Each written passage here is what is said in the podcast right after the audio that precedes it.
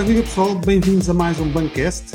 O meu nome é Luís Couto Real, sou o vosso anfitrião e hoje estou sozinho, vão ter que me aturar aqui durante meia hora, uh, ou talvez não, se calhar tenho aqui mais algum pessoal. Bruno, Luís, bem-vindos mais uma vez. Olá, viva!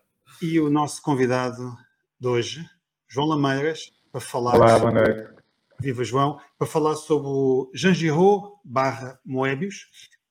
Uh, a gente vai querer ter que cá mais vezes, mas da primeira vez tinha que ser assim um, um grande nome da, da, da BD franco-belga. Mas antes de mais, João, não queres te apresentar um bocadinho? Quem é que é este rapaz charmoso que está aqui connosco?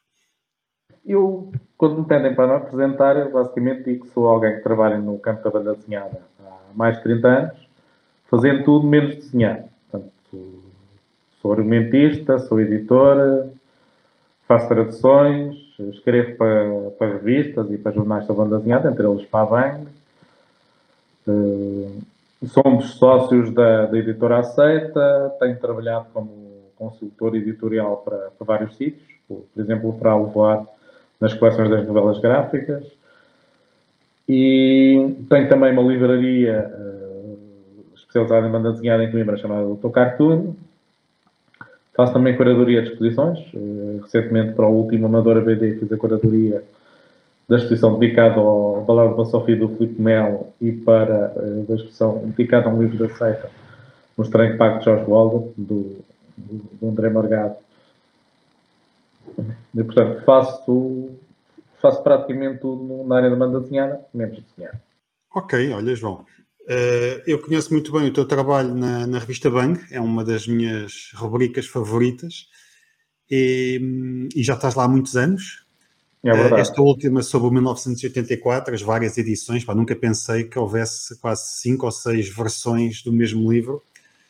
Aliás, eu, à medida que estava a escrever o artigo, fui o atrasado porque descobri mais duas que não sabia que existiam. pois, olha, se tu não sabias é, que elas existiam, Imagina. É a vantagem de estar no direito público, no domínio público, portanto, Sim. tudo que a editora pega, na, pega naquilo. Exatamente. Mas hoje não viemos para falar do Orwell, viemos para falar do Jean Giraud. Um dos grandes nomes da franco-belga, que eu não era miúdo, lembro que havia, pá, em casa do meu tio, que, que tinha muita BD e tem ainda, eh, os Tintins, os Black and Mortimer, ele, ele, tinha muita coisa em francês, tinha e tem, está lá tudo. Mas lembro de ver as coisas de Jean Giraud e ficar sempre pá, um traço brutal que ainda hoje não há assim muita gente tenha nada parecido. Como é que podemos começar por falar do Jean Giraud? Quem é que era ele? Uh, se calhar começamos precisamente pelo Jean Giraud, porque antes de ser Moebius, o Jean Giraud era Jean Giraud, ou melhor, era o Gir, que era o desenhador do, da série Tenente Blueberry. Jean Giraud, ele eh, começou relativamente cedo na, na banda desenhada, eh, primeiro como uh, assistente do GG, o autor do Jerry Spring, e foi precisamente através do GG que ele teve a oportunidade, que acabou por lançar, que foi quando o Jean-Michel Charlier quis criar uma série, uh, um western para a revista Tintin. Falou com o GG, mas já estava ocupado com o Jerry Spring, mas recomendou um, um seu assistente, que neste caso era o, o, o Jean Giraud. Aliás, eles nessa primeira fase ajudaram-se bastante. Tanto o GG ao Giro e o Giro ao GG. A capa do primeiro álbum do Tenente Blueberry, Forte Navage, é desenhada pelo GG. E há, uh, julgo que é no terceiro álbum da série, no, da série Blueberry, há umas páginas que também foram desenhadas pelo GG enquanto o Jean Giraud estava no México. E, e, também há dois ou três álbuns do Jerry Spring em que o, o em que o Giraud uh, ajudou nos desenhos ao GG. Portanto, foi uma, um trabalho de equipa, mas depois o que se verifica, e o, a série uh, é bastante interessante esse ponto, é a fantástica evolução do desenho do Jean Giraud ao longo da, da série. Em poucos álbuns, o traço ganhou muito mais personalidade, portanto, as, as influências do GG foram desaparecendo ele criou um traço muito próprio, extremamente detalhado, ultra dinâmico.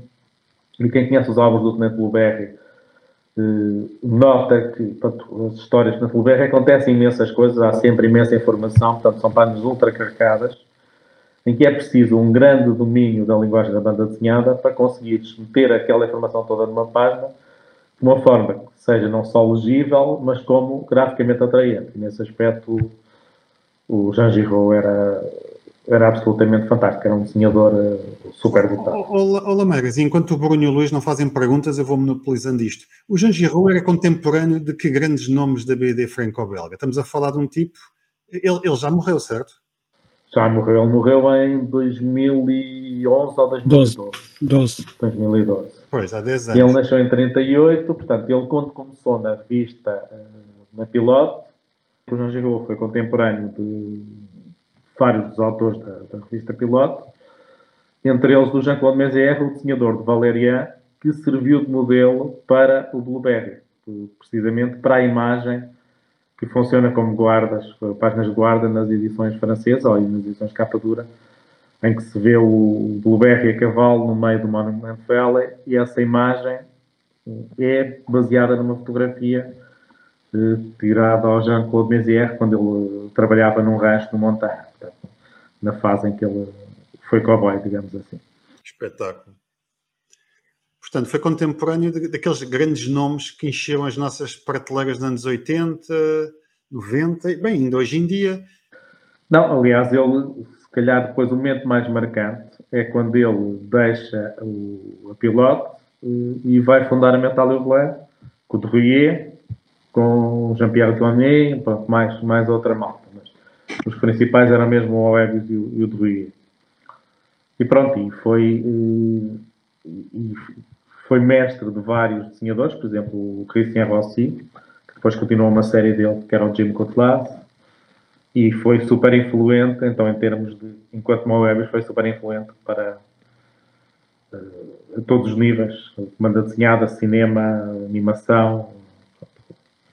A lista é quase infindável. Quando é que ele acaba de desenhar o, o Blueberry? Eu tenho eu tenho noção que ele se chateou com o, o Charlier, mas ele depois continuou sem o Charlier, ou quando eles se, se chatearam a série terminou?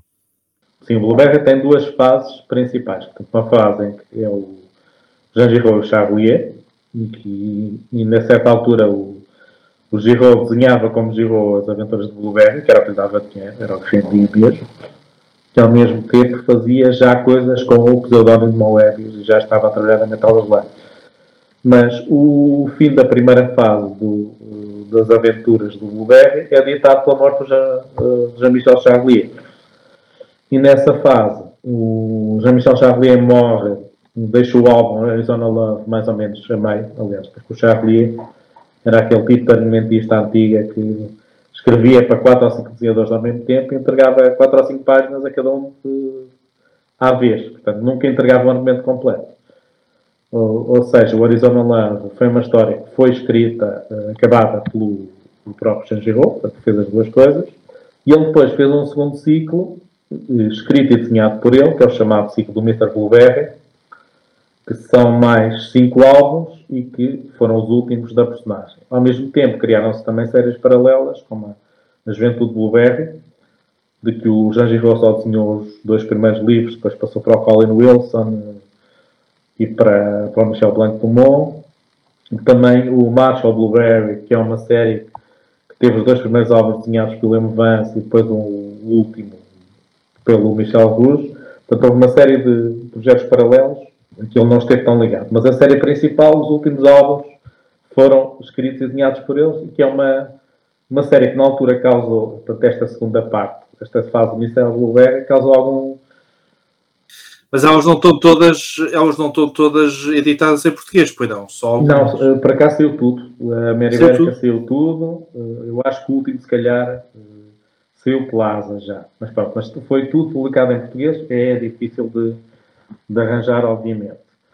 Pronto, uh, depois da morte do, do Charlie, acho que foi em 89, o, o Jean Giraud perseguiu a série Blueberry sozinha e criou um segundo ciclo chamado Mr. Blueberry, em que o Blueberry já não é tenente de cavalaria, portanto passa o tempo a jogar cartas no salão e logo no primeiro livro, no fim do primeiro livro, é baleado e, e passa os, os álbuns seguintes uh, na cama. Portanto, basicamente é um herói imóvel. Portanto, as histórias têm mutação, sobretudo à base de flashbacks que contam um episódio da, da guerra com os índios, onde aparece o Jerónimo Alpaz, mas o herói propriamente dito passa grande parte da ação na, na cama, o que na altura causou alguma controvérsia junto dos fãs mais clássicos e mesmo os próprios herdeiros do, do, do Charlie, os filhos do Charlie, não gostaram nada e pronto, isso foi também uma das razões porque a série depois acabou a seguir a esse. Epá, eu ia perguntar-te, eu ia perguntar-te já agora, João. Uh, tu já disseste um bocadinho, mas gostava talvez que expandisses ainda um bocadinho mais. Que é, o, que é que, o que é que difere para ti o Moebius do, dos outros contemporâneos e dos outros das escolas uh, franco-belgas? O que é que para ti o distingue? E já agora uma, um follow-up. O que é que distingue o Jean Giraud do Moebius? Pronto. O Jean Giraud é o, a aventura clássica, com um traço fabuloso, mas pronto, dentro do clássico, do realismo.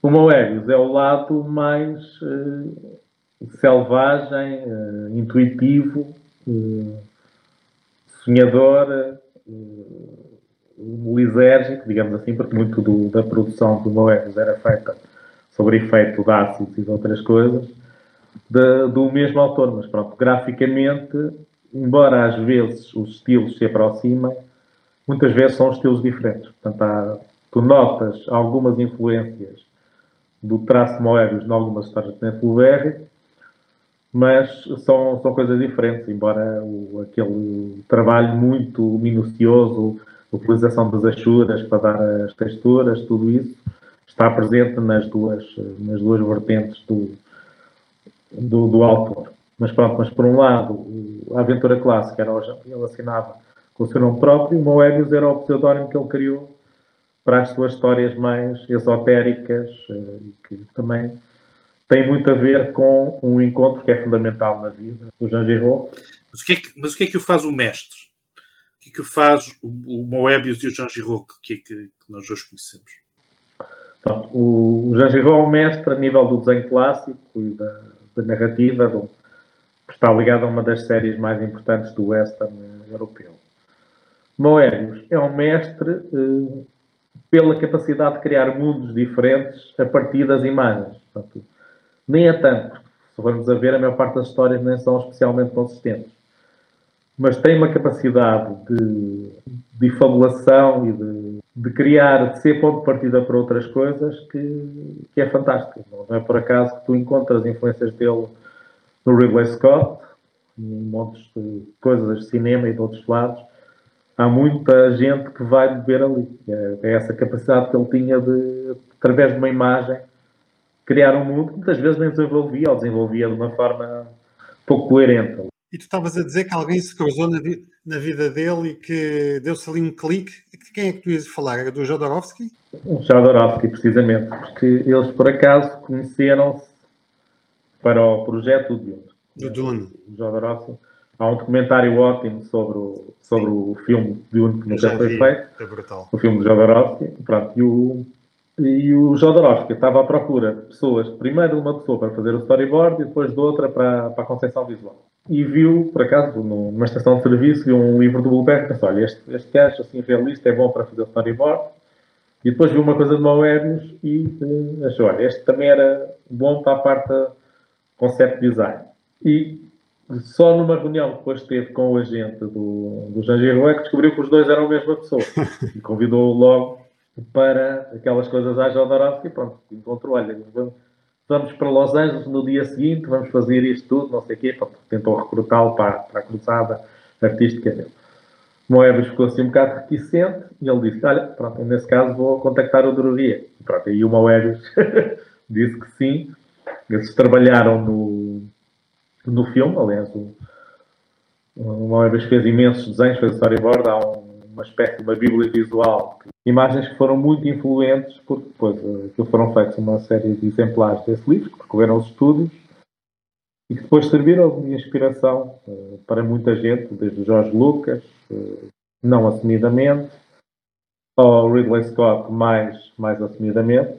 Aliás, toda a equipa que o Jodorowsky tinha reunido para o Dune, depois foi-se juntar no, no Ellen, no primeiro Ellen a Web, o Giga, toda aquela malta, o, o próprio argumentista, E desse período nasceu também uma, uh, uma primeira incursão do Moebius na ficção científica uh, policial, que pode ser visto também um bocado como uma, uh, um antecedente do, do Incal, que é a história do Long Tomorrow, que é uma história escrita por Dan O'Bannon, trabalhou como argumentista no, no Dune e depois foi argumentista do Alien. E enquanto eles estavam parados, porque têm dinheiro para, para avançar com a produção do, do Dune, ele escreveu essa história, como o Moebius desenhou, depois saiu na Metal Plan, e cria um bocado aquele cenário que vamos encontrar no Incal. Aliás, o Incal vai buscar imensas coisas que, que o Moebius tinha planeado para o Dune e que depois acabou por utilizar no, na série do Incal. Olha, se calhar estava na altura de, de se fazer um apanhado da, da, obra dele para depois a gente picar algumas coisas. Então, o, estava a dizer há pouco que o Jean Giraud começou como era assistente, não é? Sim, começou a trabalhar com o GG e pronto, e tem uma, um ou dois títulos, coisas relativamente menores como desenhador, mas depois o grande trabalho dele, o que se manteve durante décadas, foi a série Blueberry. Depois eh, começou a fazer algumas histórias curtas. A primeira delas é lá a Deviation, que é uma história em que ele assina como Jean Romas, em que o universo é claramente o Moebius. E depois, com a criação da revista Metal Hurlant, que, reuniu uma série de nomes que vinham da, da revista piloto, mas que a seguir ao mais de 68 decidiram sair para criar uma, o seu projeto próprio, como o de Rouillet, por exemplo com a criação da Natal do Roland. Saíram alguns, foi aí que saíram alguns dos títulos mais emblemáticos do, do Moebius, coisas como o Arzak, é uma história uh, sem palavras, uh, em vários capítulos, espetacular. O, a Garagem Hermética de Jerry Cornelis, que é um delírio, uh, que era uma coisa que era feita, todos os números do Moebius desenharam duas páginas, de uma história, e continuava, mas ele fazia sempre questão de não ler o que é que tinha feito antes e ir improvisando, portanto, mês a mês. Ao fim de pai, cento e tal páginas, decidiu olhar para aquilo tudo e tentar arranjar um final mais ou menos co coerente. E a coisa é surpreendentemente, surpreendentemente sólida, apesar deste, desta preparação assim um bocado caótica. Entretanto, há a colaboração com o Jodorowsky, que, de que resultou a série Wincal, que é, digamos assim, considerado como o momento mais alto da carreira na banda desenhada, mas ao mesmo tempo, um bocadinho antes, eles fazem também um livro eh, muito, muito curioso e muito fora, que, eh, que eu tive o, o privilégio e o prazer de, de editar em Portugal, que é Os Olhos do Gato que é uma experiência uh, que não é bem banda desenhada, portanto é uma coisa, uma história contada em campo e contra campo com um contexto minimalista e imagens fabulosas do, do Moedas. Depois disso, ele com o Jodorowsky ainda fez mais uma, uma série que é o La Folie Sacré-Cœur, também editada em Portugal nas novelas gráficas, na coleção das novelas gráficas da Levoar, e uh, nos outros projetos de Jodorowsky, a partir do Incal, ele já participou no Incal final, mas fez apenas a primeira parte e depois fartou-se e dedicou-se a outras coisas. No meio, ele tem também uns projetos uh, na fase em que ele esteve a viver uma, numa seita no Tahiti, que é são as histórias do Cristal Maior, que saíram também algumas coisas aqui na, na ASA. E uh, a saga do mundo de Edena, que eh, é, digamos assim, o seu grande trabalho a solo. Mas ele ainda fez algum trabalho na, em, nos Estados Unidos, não foi? Na, na Marvel e no, chegou, chegou a trabalhar o Silver Surfer, não foi? O trabalho dele para os Estados Unidos foram uh, uma história em dois cómics que ele fez com o Stan Lee, do Silver Surfer, chamado o Parable. Também está editado em Portugal numa coleção da Levar. Eu tenho e, esse, eu tenho esse. Série de uh, de pin-ups, portanto, ilustrações com vários personagens também estão incluídos nessa edição. Luís, tinhas. Desculpa, Luís, tinhas aí uma pergunta há pouco. A pergunta que eu tinha era: nós falámos que o, o Homo Ebius influenciou outros artistas, influenciou muita gente em termos de estilo e de traço, mas o que é que o influenciou a ele? Pronto, além do, do tema de, de inspiração mais química, que, o, o que é que ele tentou fazer com o traço dele, com as diferenças que ele tentou impor, quer como Giraud, quer como Moebius. O que é que tu, João, o que é que tu dirias disso? Epá, eu diria que uma grande influência é o, o México, onde ele viveu na adolescência e os cenários do México estão tanto no Blueberry como na, nos, nos, universos que ele cria como, como Eris. E depois eu acho que ele vai buscar, isso é evidente, sobretudo no Blueberry, há montes de imagens, de capas e coisas assim, em que quem conseguisse descobrir que ele, a partir de fotografias de publicidade, depois trabalhava as imagens eh, e transformava-as em imagens seguras. Mas eu acho que o grande, grande desafio dele foi sempre tentar inovar e criar coisas diferentes. Aliás, ele tem uma, um dos editoriais na revista Metal que ele diz que uma história não, não tem que ser obrigatoriamente uma casa, com uma porta, com janelas e não sei o quê podes construir uma história com, em forma de elefante ou em forma de uma chama, com um fósforo arder, portanto, assim, esses delírios mais, mais poéticos. Eu acho que ele tentava, acima de tudo, experimentar. E, caríssimos ouvintes e espectadores, hoje não foge à regra, e vamos ter um código promocional para vos oferecer, no valor de 5 euros, eh, que podem descontar em compras na loja online da saída de emergência. Como é que vocês uh, usam esse código promocional? Bem, primeiro têm que saber qual é que é o código promocional e quem o vai decidir é o nosso convidado, João Lameiras. Qual é que é a palavra que tem a ver com o universo do Jean Giraud que vai ser o nosso voucher? Blueberry. Blueberry. Ok, nós não vamos escrever isto de lado nenhum. Quem quiser, use Blueberry. Quem não sabe como é que se escreve Blueberry pode ver na internet, também não é complicado. E, e vamos seguir. Quem é que tem uma pergunta para esta fase final? Eu tenho, eu tenho uma. Um, João, uh, para um leitor português, tu disseste que, que grande parte da obra do Moebius está, está ou esteve pub, pub, publicada no nosso país. O que é que tu recomendavas? Ou, ou, seja, onde é que ela se encontra? Se é que ainda se encontra? Ou se é que ainda se pode encontrar? E qual a ordem? O que é que tu recomendavas para um leitor que, não, que ainda não conheça e tenha o prazer de descobrir este desenhador? Uh, o Tenente BR é uma série longa e é complicado de encontrar, porque já foi editada há bastante tempo na Ibérica e não me parece que vá ser editada tão, tempo, tão cedo. Em relação ao trabalho do Moebius, a série principal, o Incal, já não está disponível há uns anos. Acredito que dentro de dois ou três, mais tardar, uh, volta a estar disponível mas para já há dois ou três títulos fundamentais que são relativamente fáceis de encontrar. Um deles é Os Olhos do Gato, que foi reeditado pela Seita e pela arte autor uh, há um ano. Uh, outro é uh, A Garagem Hermética de Jerry Cornelis, um delírio do Moebius no seu mais puro estilo, que saiu nas coleções das novelas gráficas da Levar e que também se encontra com alguma facilidade.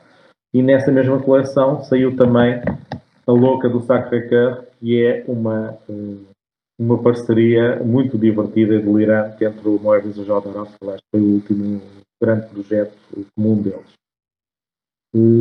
Já a edição do Parábola, do Serviço Prateado, também saiu numa coleção da Levar, mas é capaz de ser mais difícil de encontrar.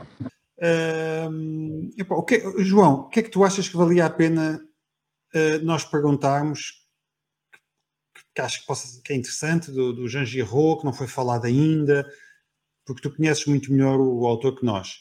Já falámos um bocadinho da obra dele, das influências, do cinema, do Jodorowsky. O que é que tu recomendavas que se pegasse aqui para terminar?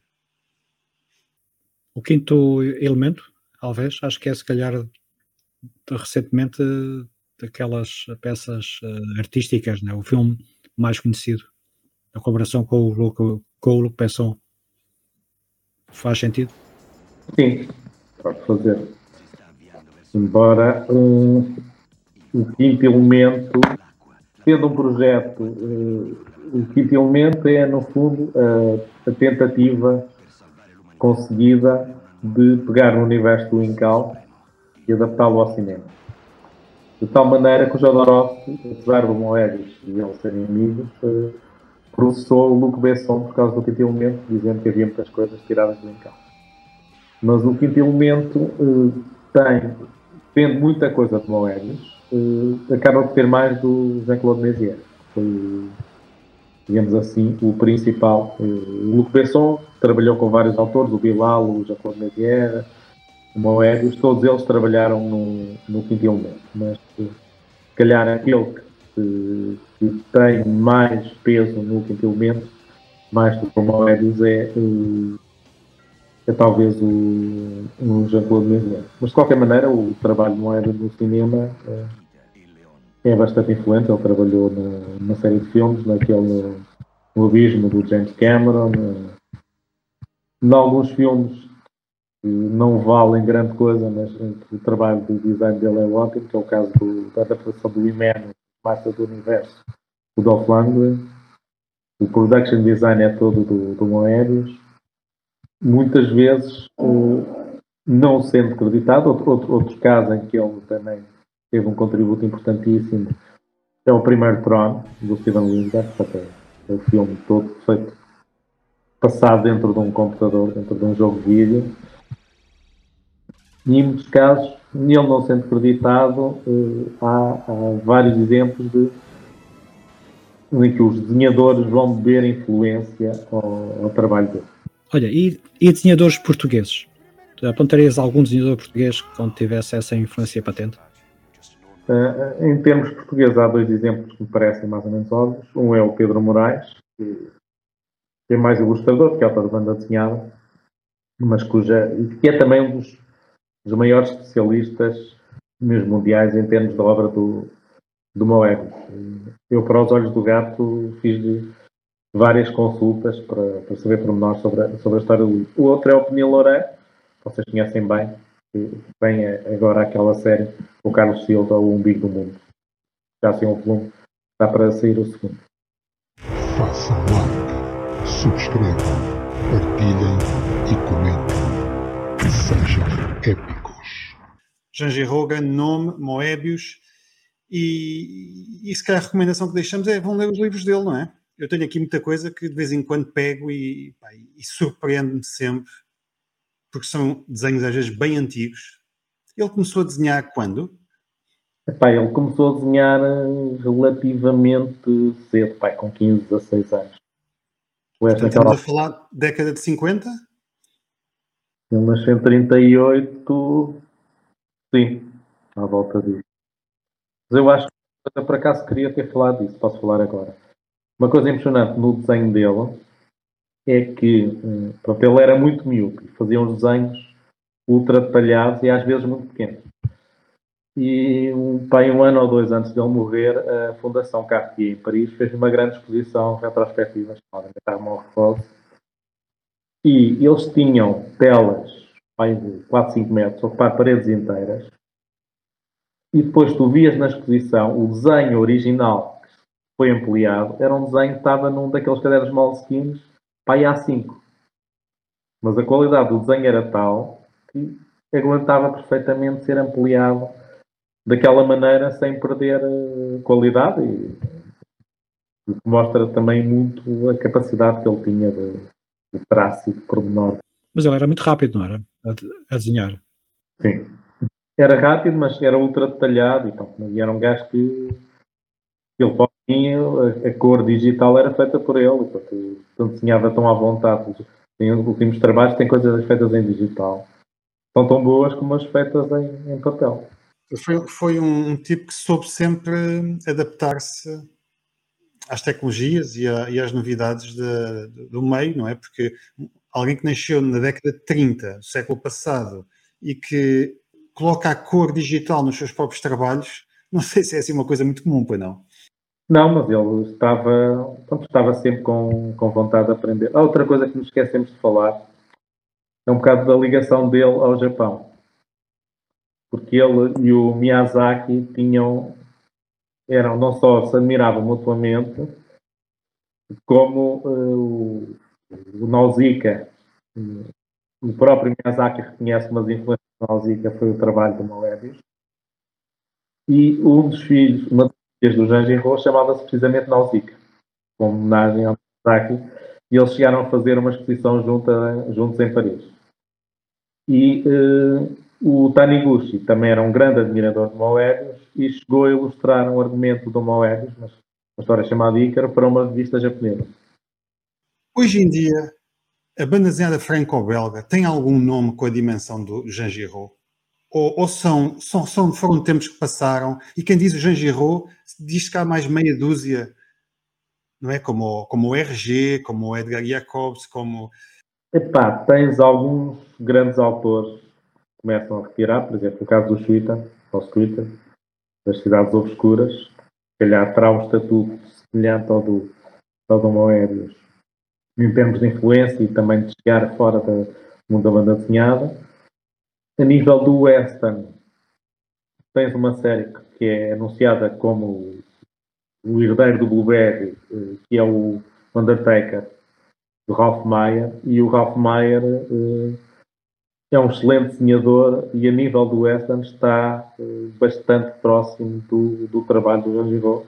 Tanto ele como o Christian Rossi são assim, os dois grandes herdeiros em termos do web. Mas alguém que reúna tudo junto no mesmo autor, uh, isso não há. E mais, o Moebius era do tempo em que não havia internet, porque hoje em dia, com a, com a facilidade de divulgação, um clique e tu estás a ver tudo o que queres, uh, ser uma influência e ser conhecido, se calhar é um bocadinho mais fácil do que nos anos 70 e 80, não é? Com tudo analógico. Uma, uma coisa interessante em relação, por exemplo, àquilo que tínhamos falado do, do Moebius e do Jodorowsky, da colaboração entre eles, era a forma como eles trabalharam no Incal. Porque o Jodorowsky não apresentou um argumento ao Moebius. O que, é que ele fazia era contava-lhe a história, portanto, fazendo as vozes das várias personagens, enquanto o Moebius ia desenhando, ia tirando notas, e depois, com base no, nessa história contada pelo, pelo Jodorowsky, eh, ele apresentava as páginas. E depois o Jodorowsky acrescentava os diálogos, um bocado tipo método Stan Lee. Que... É, é, isso que eu ia dizer, pai. Estava-me a fazer lembrar qualquer coisa. Tá. Mas pronto, mas o, o Jodorowsky tinha, tinha vários esquemas assim diferentes de trabalho com os autores. Eh, e esse era um deles. Havia outro em que ele mandava gravações, só com, com a história, e depois o autor tivesse trabalho de fazer a planificação, de escolher os diálogos. No caso, ele juntava, o Jodorowsky fazia as vozes todas, saltava em cima das mesas, lutava, portanto, fazia o espetáculo todo e, e o Moebius ia tirando notas e ia desenhando aquilo tudo. Olha, João, muito obrigado por teres aceito o convite para vir hoje. Epá, um, um reforço no meu obrigado por escrever sempre uh, uns textos brutais para a revista Bang e quem for agora às FNACs uh, ainda deve encontrar o último número da Bang, onde o Lameiras fala sobre o 1984. Bruno, Luís, pá, muito obrigado também. Vemo-nos daqui a 15 dias. Boas leituras e até breve. E cheiro deles é o. Ah, os famosos sinos do Bruno. Sinos da fortuna. Tem mesmo aquele sino de igreja. Dá um quarto para. É assim da igreja. É para, é para abençoar o nosso podcast. Sempre que se fala no Moebius, o, o Bruno chora. Epá, cuidado que está gravado.